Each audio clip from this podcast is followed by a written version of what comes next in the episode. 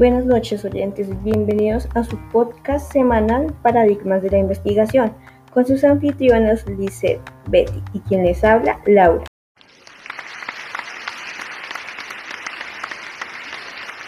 El invitado de hoy es muy conocido por su contribución al cambio de orientación de la filosofía y la sociología científica, quien también tiene un doctorado en la Universidad de Harvard. Con ustedes, Tomás Samuel Kuhn.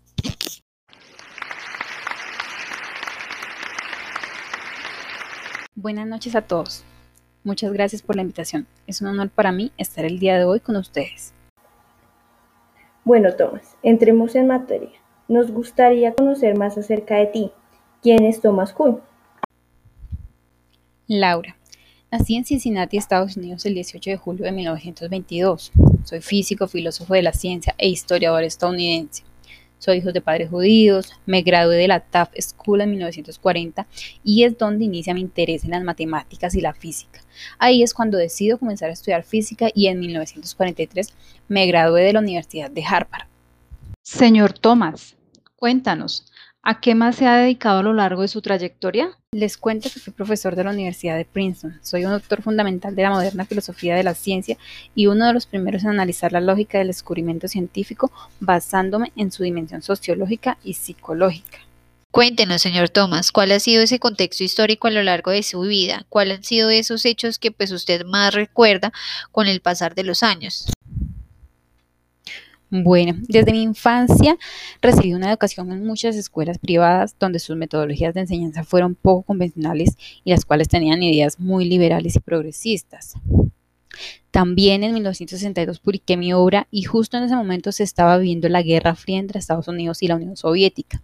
Y ese era el momento más crítico de la guerra. Todo eso trajo consigo una paranoia por parte de ciertos grupos contra los comunistas o los estadounidenses que tuvieron ideas comunistas, que generó la creación del Comité de Actividades Antiestadounidenses.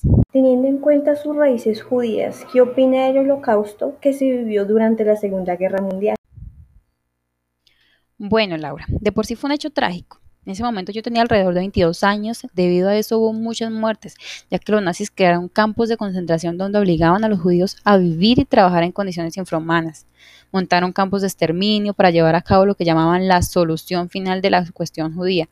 Sin duda algo aterrador y por culpa del poder humano. Qué triste. Qué interesante todo lo que nos has contado el día de hoy se nos acaba el tiempo, pero antes nos gustaría conocer, eh, señor Tomás, cuáles han sido los aportes al conocimiento científico que usted ha realizado. Cuéntenos. Claro que sí. Uno de mis aportes fue mi libro Estructuras de las Revoluciones Científicas en 1962. Revolucioné el campo de la epistemología, quería mostrar la importancia de las consideraciones históricas y sociológicas para la comprensión de la forma en que se generan y desarrollan las teorías científicas. Es decir, me enfaticé en la historia de la ciencia. También renuncié al concepto de teoría comunidad de análisis de la revolución y de la ciencia, sustituyéndolo por paradigma que se refiere a un sistema de condición, de operación, de creencias previas, de valores que integran a grupos de investigadores, una comunidad científica que es el conjunto de personas que siguen unos mismos paradigmas. Otra cosa importante es que intento mostrar cómo el desarrollo histórico de la ciencia no ha sido el resultado de la sucesiva obsesión de teorías como suponía Popper, con su falsacionismo. Entonces, por tal motivo, afirmo que las revoluciones científicas surgen por razones científicas y la capacidad de persuasión de grupos relevantes en la comunidad científica. Y este fue nuestro podcast de la semana. Gracias Tomás por habernos acompañado el día de hoy y compartir con nosotros tu trayectoria. Gracias a ustedes por la invitación.